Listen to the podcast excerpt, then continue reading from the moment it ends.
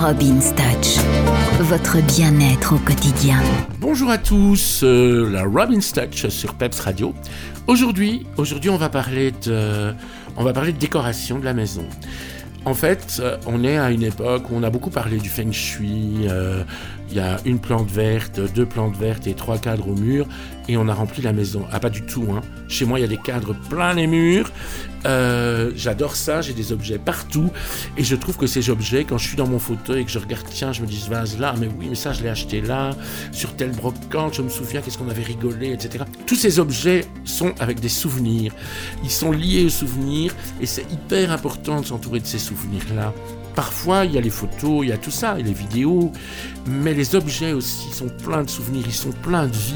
Donc je suis anti-feng shui, je le dis franchement. Je sais qu'il y en a qui vont dire Ah, mais c'est pas bien, mais je m'en fous parce que moi je suis comme ça. Chez moi, il y a des objets partout. Un jour, j'ai un, un client qui vient pour un massage et qui me dit Ah, vous faites brocante aussi Et j'ai trouvé ça hyper drôle. Non, je ne fais pas brocante, mais c'est vrai que j'ai des objets partout et je vous jure que l'ensemble donne très très bien. Mais ça aussi, je vous montrerai les vidéos. Allez, à demain.